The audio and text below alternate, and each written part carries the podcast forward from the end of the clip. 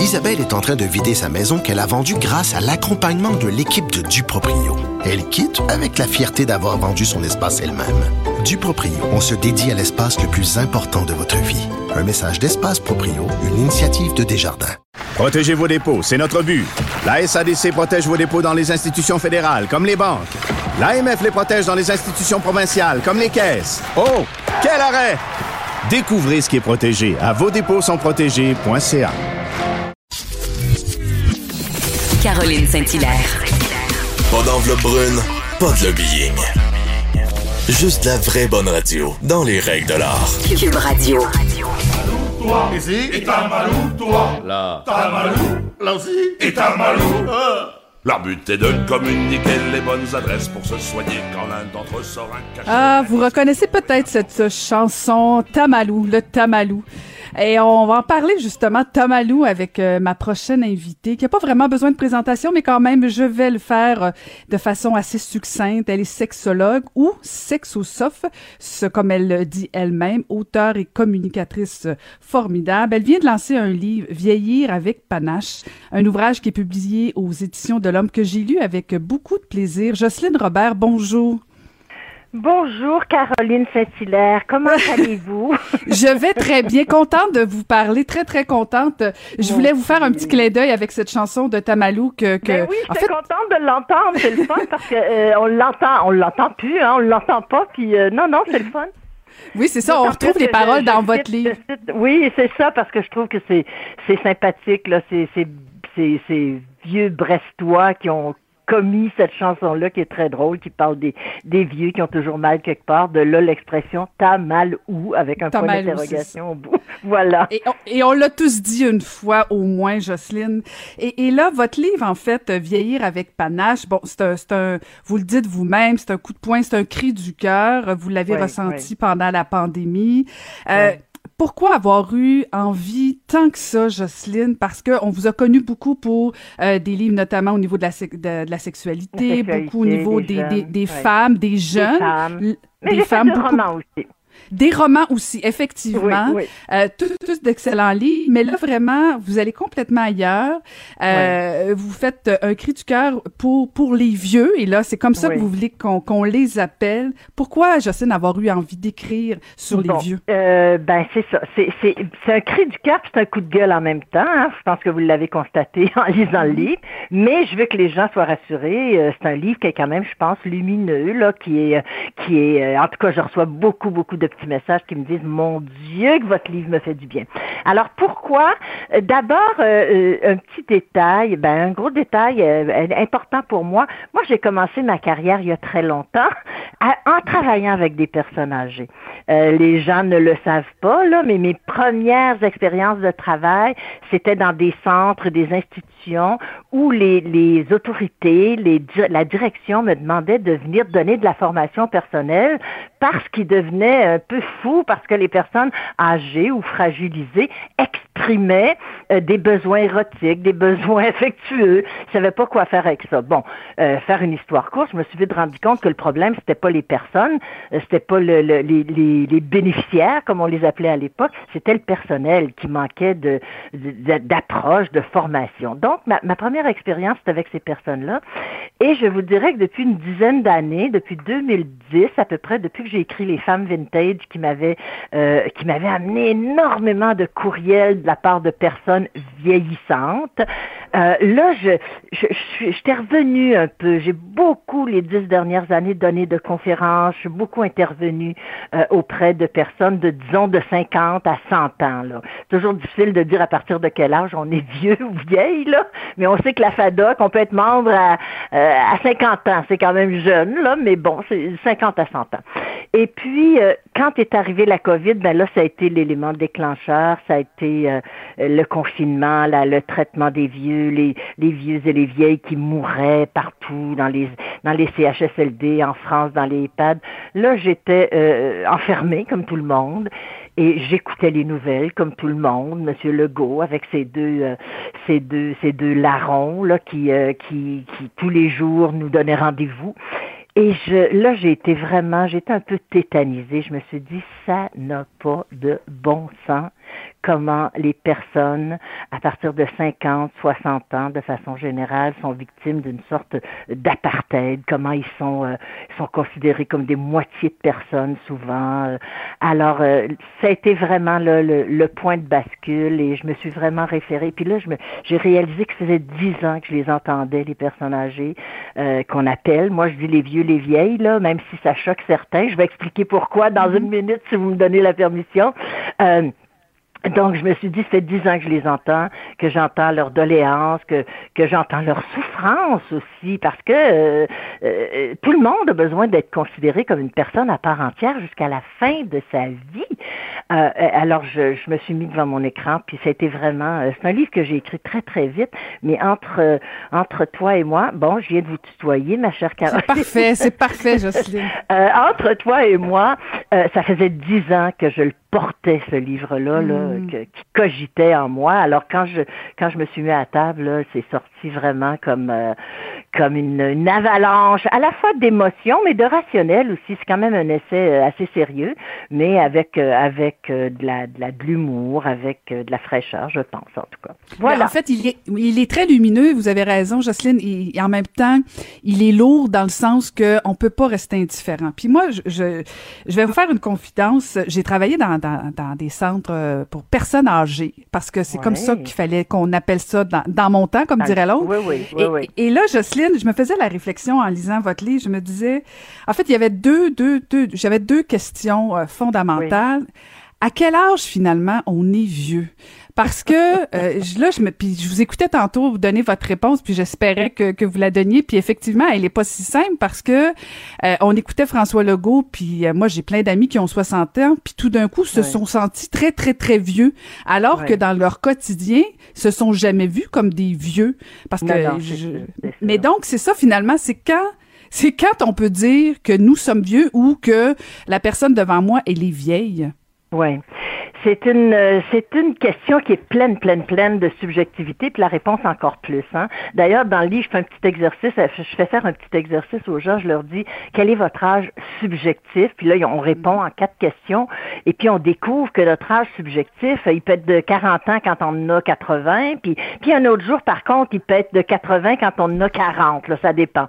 Mais je pense que socialement, euh, euh, dans nos sociétés, là, on peut dire que euh, les, euh, les décideurs, les gouvernements, les États reconnaissent qu'une personne est vieille à partir du moment où on pense à l'idée de retraite. C'est-à-dire que dans la plupart des communautés, Caroline, c'est autour de 65 ans.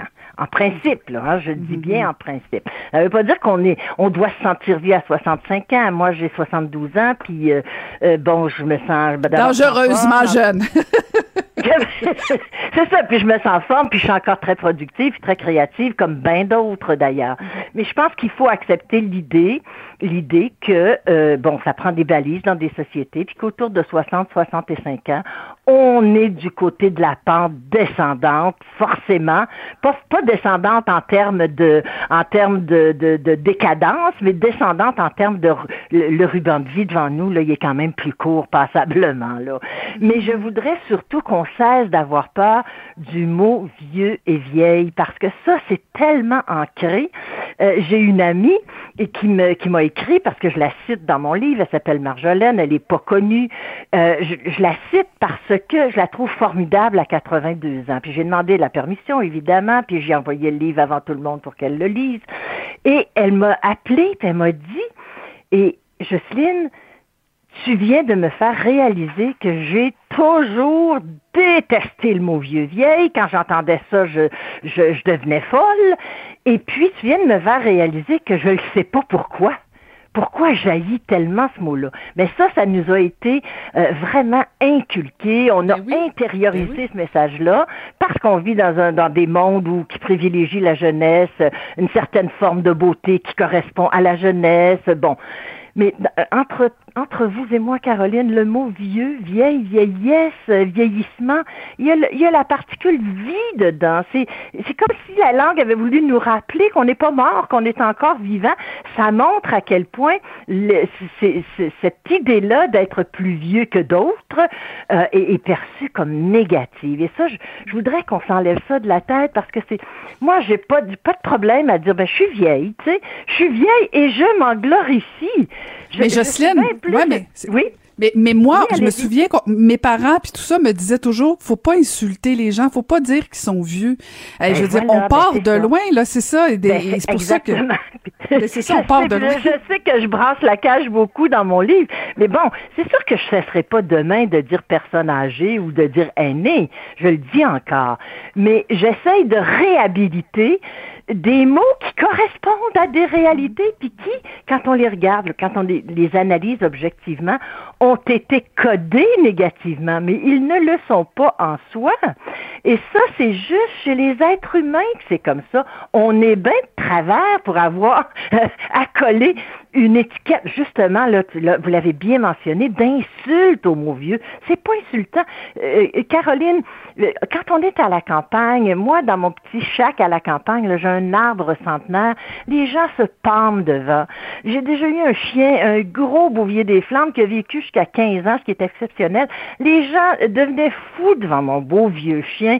On se pend devant ce qu'il y a de, de, qui a de l'usure dans la nature, dans la vie, euh, les œuvres artistiques. Euh, euh, je viens de le mentionner, un arbre centenaire, une maison ancestrale. Puis tout à coup, bang, chez l'être humain, c'est laid. C'est, laid, c'est épouvantable. C'est une insulte, la vieillesse. Alors, j'ai voulu d'abord euh, réfléchir dans le livre sur les mots, mais j'ai voulu aussi, euh, dans un deuxième temps, surtout, qu'on se dise, il est temps, il y a des actions à prendre, il est temps d'abord qu'on fasse un examen de conscience. Pourquoi est-ce qu'on est si réfractaire? On en a eu la preuve avec la COVID. On s'est rendu compte tout à coup que euh, nos, bâtisseurs, nos patriarches avaient été laissés pour compte. Ils mouraient comme des mouches dans la. On, a eu une, une, sacrée, euh, prise de conscience qu'on a faite et tout ça. Je me dis ben pour que ça mène à du positif, ben il faut peut-être continuer d'abord la réflexion puis se demander comment peut-on traiter les êtres humains de façon égalitaire du début à la fin de leur voyage. Moi, je, de leur voyage sur la boule, sur la planète, ça n'a aucun sens. Les, quand je rencontre des personnes, des vieux, des vieilles de 60, 70, 80, 90 ans, ils ne se sentent pas perçus comme des êtres humains à part entière. Et c'est vraiment, c'est moi je trouve ça révoltant. Et puis bon, ben voilà, c'est un petit peu, euh, c'est un petit peu ça là que j'ai eu envie. Et je pense que, ouais, et, et, Jocelyne, votre livre tombe certainement à point. Puis il y a plein de sujets que j'aurais voulu parler avec vous. Parce, en tout cas, c'est franchement intéressant. Puis euh, euh, vu que maintenant, maintenant que je, je, pardon?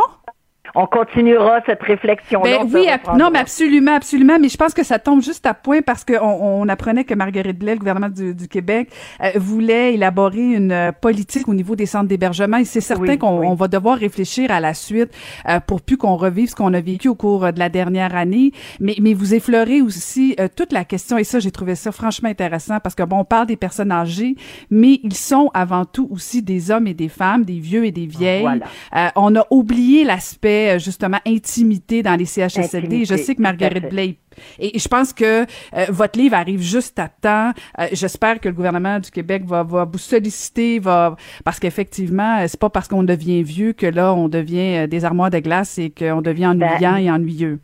Puis ça devient de plus en plus important. Même, moi, je pense que la notion, le besoin euh, d'intimité, de, le besoin d'affection, le besoin pour certains de sexualité concrète, génitale. Et là, il n'y a pas une normalité, mais moi, je rencontre des personnes vieilles qui ont euh, non seulement des besoins affectifs, mais des besoins érotiques concrets et qui se sentent perçus comme des, vous allez me pardonner l'expression, là, des vieux cochons et des vieilles nymphomanes. Il n'y a pas de raison que ce soit comme ça. Tant qu'on est vivant, tant et aussi longtemps qu'on fait partie de la vie, qu'on n'est pas du côté des morts, on devrait avoir le droit de, euh, à toutes les prérogatives du vivant, c'est-à-dire le droit euh, le droit à, à, la beauté, à une à notre forme de beauté, le droit au plaisir, le droit à l'érotisme, le droit au travail, le droit de s'accomplir. Il y a aucune raison chez l'être humain, surtout dans des sociétés avancées comme les nôtres, qui devraient être des sociétés humanistes, on pense, on se dit humaniste.